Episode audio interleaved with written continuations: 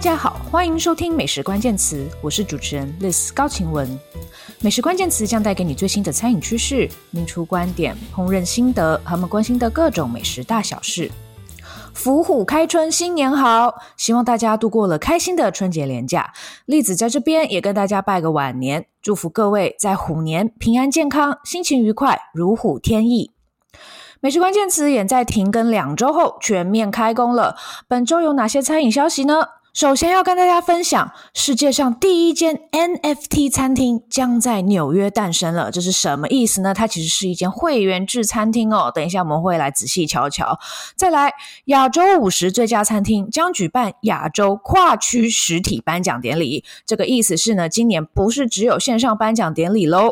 再来，美国知名权威的饮食机构詹姆斯比尔德基金会将在纽约开设全新美食广场。最后，美国名厨 Jose Andres 他的食物救难组织世界中央厨房纪录片将于 South by Southwest 影展首映。详细内容请继续收听。首先，我们要来看看世界上第一间 NFT 餐厅将在纽约诞生哦。越来越夯的 NFT 哦，越来越多人讨论并且购买的 NFT，在美国餐饮界有新发展了。那这是一间世界上哦第一间 NFT 餐厅，它将会在明年在纽约市开幕。那这这一个餐厅呢，它是由美国的一个餐饮公司叫做 VCR Group 所策划的。那领军的呢，则则是餐厅定位网站 Resy 的创办人 Gary Vaynerchuk。那这一间餐厅呢，它其实是限定会员哦，采取会员制，名字叫做 Fly Fish Club 飞鱼俱乐部。那它是这个可以为为这个有。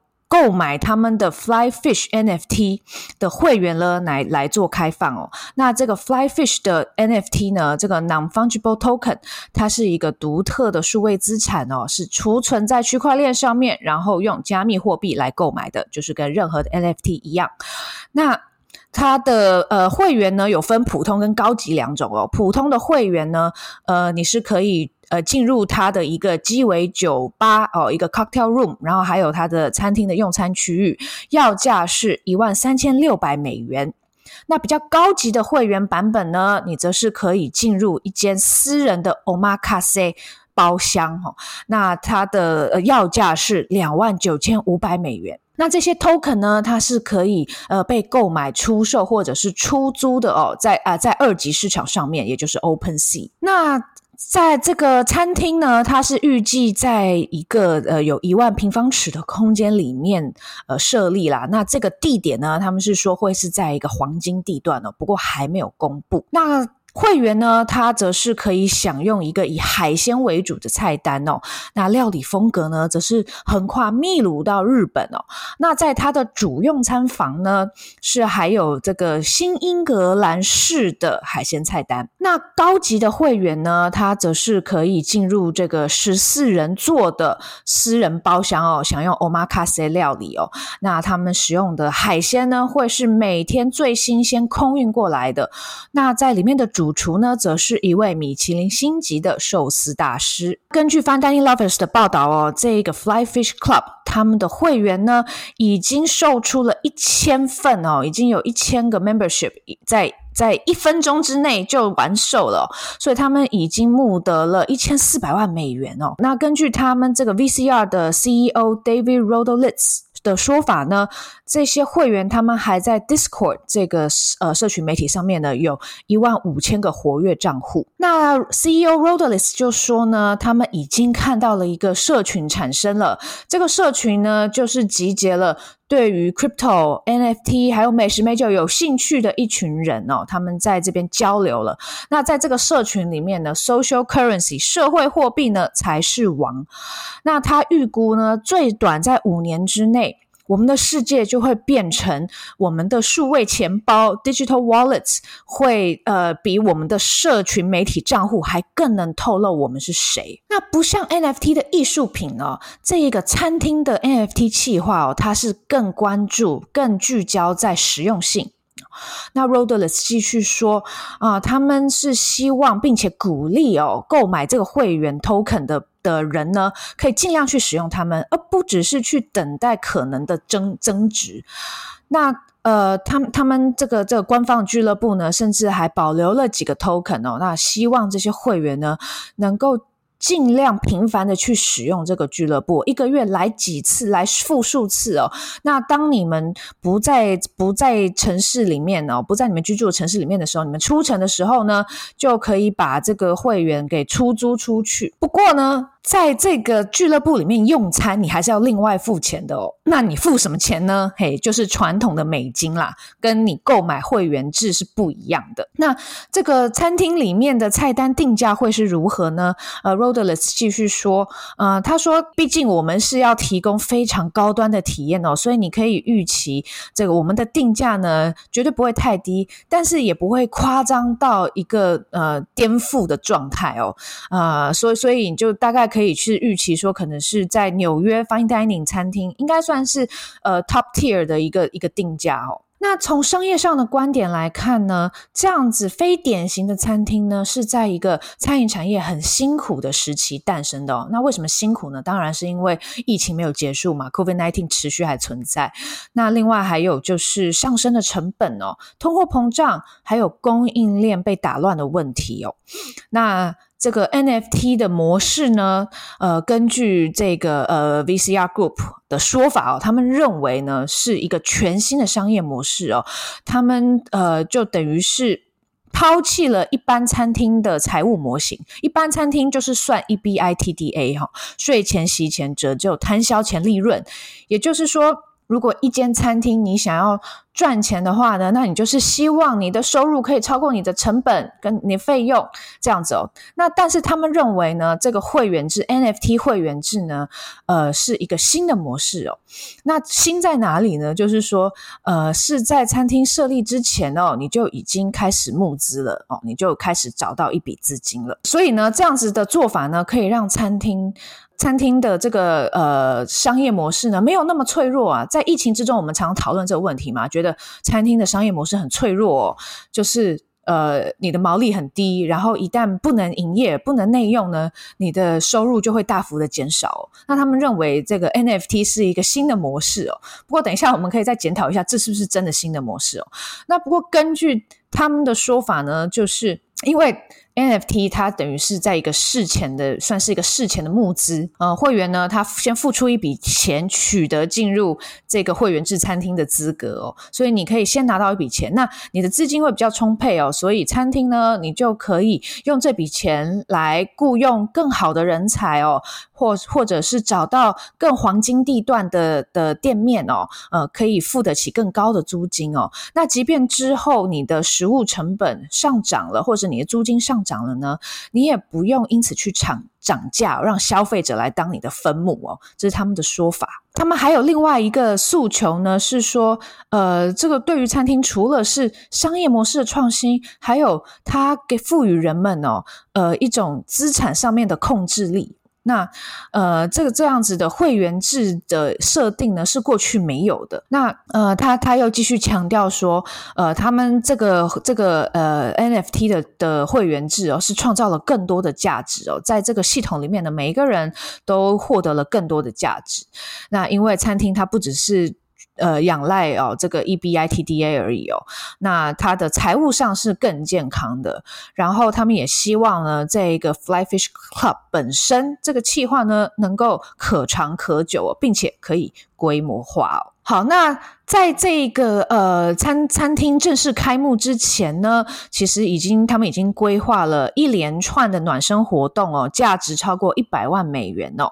那包括是在这个 The Hamptons 有一个呃 pop up 的一个活动，还有就是品酒活动，跟他们的创办人 Gary Vaynerchuk 一起品酒哦。那给给 Gary Vaynerchuk 其实也就是大家认识的这个 Gary V，他原本是呃出生于这个一个呃，算是酒商哦。他家他的爸爸其实是在纽约开一个酒的商店，然后他后来自己进入了葡萄酒的领域，所以他一开始呢，其实是以葡萄酒专家的身份为人所知哦，后来才变成现在这个呃，算是这个科技领域的一个连续创业家哦。那呃，关于这个 Fly Fish Club 的未来呢，呃呃，这个 VCR Group 他们是认为，他们不仅希望他们的会员哦能够持有他们这个 NFT。token 哦，长长久久哦，呃，他们也是希望这个俱乐部本身呢是可以存续下去的。他们有了一个非常详细的计划哦，呃，是安排了未来二三十年的发展哦。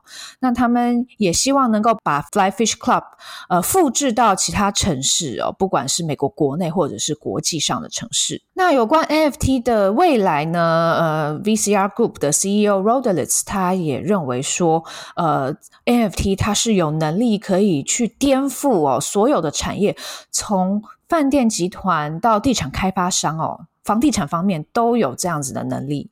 所以他说他不认为 NFT 会会消失啦，那 NFT 会继续存在，而且呢，他他认为这个能够验证。数位资产这件事情哦，并且能够移转数位资资产，用一个有效率的方式来移转呢，是一个划时代的一个创新。所以呃，他是非常看好 NFT 的未来哦。不过目前呢，呃，Fly Fish Club 跟 VCR Group 的的发展呢，他还是采取一个呃比较保守的态度啊，也就是说，他还在一步一步慢慢的打造他们的新事业哦。他也提到说，他们需要取得人们的信任哦，才能持续的发展 Fly Fish 哦。呃，这个这个讲话也是蛮实在的啦。那这个所谓世界上第一间 NFT 餐厅呢，我听起来其实就是另外一间会员制餐厅啦，只是说它的会员制呢是以 NFT 的形式存在哦。那当然，很多 NFT 或是 Crypto 的拥护者是认为说，这样的数位资产。它是可以用区块链的技术来认证的，很安全。然后它也是一种呃新的生活方式哦，因为它是一个新的交易模式。那未来大家是不是都可能用数位货币呢？哦，当然这是一个还在发展中的概念啦。只是现在就跳出来说，这对于餐饮业是一个全新的商业模式，我是有一点存疑，因为基本上它就是一个会员制餐厅，然后。人们为什么愿意花钱进入一个会员制的餐厅呢？那它肯定是锁定某一个社会阶级的，所以不是每一个餐厅业者都能使用哦。那所以这个创新呢，我觉得它是影影响力可能就是限定在某一个社会阶级上面哦。那那是不是真的能够革新餐饮产业，让餐饮产业变得更健康呢？我是抱持着怀疑的态度。不过，我觉得这些都是很有趣的发展哦，就是持续观察。那呃，也可以看看说是不是有其他业者反而效职哦。假设有越来越热门的话，那你就可以说这样子所谓的 NFT 餐厅呢，它真的发展起来了。第二则新闻，我们要来看看亚洲五十这家餐厅将举办亚洲跨区实体颁奖典礼。亚洲五十这家餐厅的实体颁奖典礼已经停办两年了。今年主办单位不甘于只是办冷清的线上颁奖典礼啊，日前他们宣布将举办跨区的实体颁奖典礼。这是什么意思呢？主办单位表示，他们将在曼谷、香港、东京。还有可能在亚洲其他城市举办一系列庆祝活动，来贺庆贺这项年度盛事哦。那不知道会不会有台北呢？那不过还是会有线上颁奖典礼哦。今年的举办时间是三月二十九号礼拜二，全球观众将可以在亚洲五十家餐厅的脸书专业和他的 YouTube 频道 Fifty Best Restaurants TV。同步观看颁奖典礼的直播，所以这个这这个跨区的实体颁奖典礼哦，它是一个辅助性质啦，就是他选了几个城市，然后各个城市会举办自己的活动哦，让当地的餐饮业人士可以齐聚一堂，一起庆祝。那亚洲五十这家餐厅的总编辑 William Zhu 就表示，自从二零一三年第一届奖项举办以来，亚洲五十这家餐厅汇聚了整个亚洲餐饮业的社群，表扬亚洲多元化的美食以及创新的烹饪。他们很高兴，二零二二年能延续这个传统，在曼谷、香港及东京汇聚当地厨师、餐饮业人士及媒体，一同以亲身。在场的方式哦，分享获奖的喜悦，并见证今年荣登榜首的餐厅。那在各个城市的每项活动呢，都包括了红毯仪式和媒体采访、酒会，还有颁奖典礼前举办的思想领袖论坛 Fifty Best Talks。那他在不同城市举办的这个颁奖典礼呢，也会密切关注各个地区持续更新的旅游限制了，所以各个活动的细节会在快要到颁奖典礼的时候才公布。不过呢，最近香港的疫情爆炸了，所以我觉得香港能不能举办呢，就变成是未定之数了。我猜很可能是举办不了了哦。那不知道会不会因此加入其他城市，比如台北呢？哦，我目前打听的消息是似乎是没有啦。哦，那不知道我们会不会有餐厅业者自己举办一些活动呢？哦，那到时候可能呃，如果有这样活动的话呢，希望也可以参加到。那去年二零二一年的亚洲五十最佳餐厅。它的得奖名单有十一间新上榜的餐厅，今年会有几间呢？还不知道。那去年的第一名亚洲最佳餐厅呢，则是由大班楼获得，它也是香港首家登上榜首的餐厅。那还有一系列的特别奖项会在三月二十九号的颁奖典礼前公布，包括亚洲最佳女厨师奖、标志人物奖，还有美国运通最值得关注奖。那呃，其他的奖项就会在三月二十九号公布了，包括有主厨主厨之选奖、可持续餐厅奖、代客艺术奖，还有亚洲最佳糕点师奖哦。那所所以在呃，还有在三月二十二号呢，他们会公布呃五十一到一百名的餐厅名单哦。那所以今年的实体活动到底会是怎么样呢？真的要等到最后一刻哦，看看当地的疫情怎么样哦，政府有没有新的指引哦，才能确定了哦。好，但呃，亚洲亚洲地区因为对于疫情的管制一直比较严格，所以对于世界五十最佳餐厅的主办单位来说呢，呃，他们在亚洲一直没有办法直接恢复。实体的颁奖典礼不像他们去年就已经在在这个呃比利时哦，就直接恢复世界五十最佳餐厅的颁奖典礼了。那在亚洲呢，他们今年只能以呃在在疫情比较和缓的城市来举办哦，这样这样这样子的方法哦。不过呢，他们今年呢也开办了新的一个奖项，就是中东地区的五十最佳餐厅。那颁奖典礼呢，其实刚刚在二月七号礼拜一开奖了哦。那有如果有相呃，那有相关的消息呢，我应该会在下周再跟大家分享哦。那呃，中东地区的五十最佳餐厅呢，呃，算是。主办单位的一个新产品呢、你可以想象说，他们作为一个商业组织，其实是有业绩成长压力的。他们必须开拓新的市场，所以他们去开发中东那一边的哦。那那在亚洲疫情状况还是一直就是因为管制比较严格的的情况之下，他们没有办法正常发展业务的情况之下，他们开拓了中东。那在亚洲方面，我不知道他们。接下来会有什么打算哦？呃，也许真的就是等时间过去了，看看是不是旅游限制能够恢复正常哦。呃，这个就要等时间来证明了。第三则新闻，来看看詹姆斯·比尔德基金会将在纽约开设全新美食广场。在美国孕育重要餐饮人才的詹姆斯·比尔德基金会 （James Beard Foundation），他们的年度颁奖 James Beard Award 等同于美国餐饮界的奥斯卡哦。那他们最近又有新动作，他们要协助策划一个全新的美食广场，将会坐落于纽约市的 Chelsea 社区哦。那预计是在今年秋天开幕。那他们策划的这个这个呃美食广场呢，里面会有十八个呃食物的摊位是由他们来负责哦。那这个美食广场呢，总共会是有一万六千平方尺哦。那在 Pier Fifty Seven 这个这个这个地点哦，那呃詹姆斯比尔德基金会呢，它是与一个餐饮公司叫做 Jamestown Hospitality Group 一起合作。那同时一起合作呢，竟然还有 Google 哦。那这对于詹姆斯·比尔德基金会来说，其实是一个全新的发展哦。那毕竟他们过去并没有真的去开餐厅嘛，只是去表扬餐饮人才哦。那他们的 CEO Clear，呃 Rachel Beck 就说，这对于他们来说是一个全新的方式来实现他们基金会的愿景哦。对他们来说，这将会是一个 incubator，一个孵化器，来孵化当地的呃小型小型食物业者、小型食物创业家，然后和他们基金会的呃诉求和愿景是相符的。那这样的愿景是什么呢？他们是希望呃能够这个呃。呃，提升呃当当地的好的饮食哦，那并且能够同时关注呃餐饮人才的才华，还有公平性，还有永续性。那有哪些摊商会进驻呢？目前还没有公布，不过你可以预期它会是一些 fast casual，一些呃呃比较轻松平价的餐厅哦，然后是由当地呢正在崛起的年轻主厨来来来执掌的。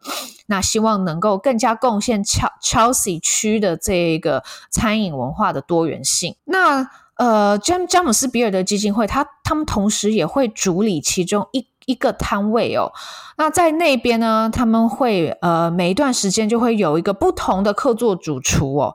那那然后他们会在那边呃算是宣传基金会本身的各种活动哦。呃，所以也算是有一个他们自己的地盘。那这个美食广场呢，呃，今年秋天会开幕哦。那先前也有其他的消息传出来，如果有更多名厨进驻的话呢，我们会再为大家报道。最后，我们要来看看美国名厨 Jose Andres 他的食物救难组织世界中央厨房成为了一部纪录片的主角，将在今年的 South by Southwest 影展首映。世界知名的主厨与慈善家 Jose Andres，他的非营利组织 World Central Kitchen 世界中央厨房呢，就变成了一个纪录片的主角了。那在这个三月的 South by Southwest 影展呢，的这部片子叫做 We Feed People，我们喂饱人民。好，非常我非常直接粗暴的翻译，将会在呃三月十九号首映。那这部纪录片，它记录了世界中央厨房过去十年的活动。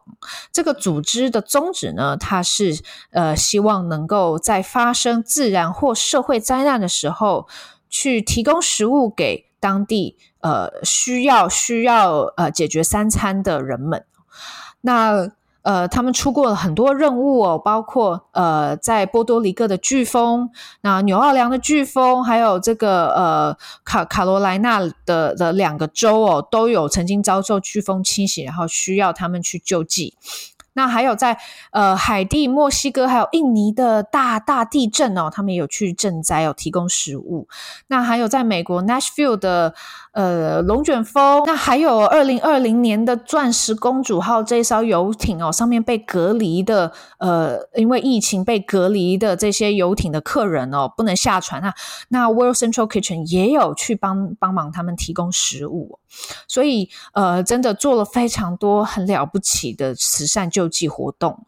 那 Jose Andres 他其实是在二零一零年在海地地震的时候呢，成立了这一个 World Central Kitchen 世界中央厨房。那这部纪录片 We Feed People，它的导演是好莱坞名导朗霍华 Ron Howard。那他曾经执导过的电影呢，包括很有名的《美丽境界》哦，还有其他的纪录片，包括呃这个在讲披头士的故事《一周八天的岁月》披头时代，还有在讲二零一八年的加州大火重建天堂哦。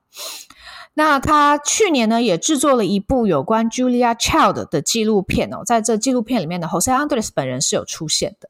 那这个 Julia Child 的纪录片呢，是在去年发行的。那有关 South by Southwest 影展呢，在二零二零年他们是因为疫情整个取消哦，然后去年呢改为线上版，那今年呢就是混合了实体活动跟线上活动。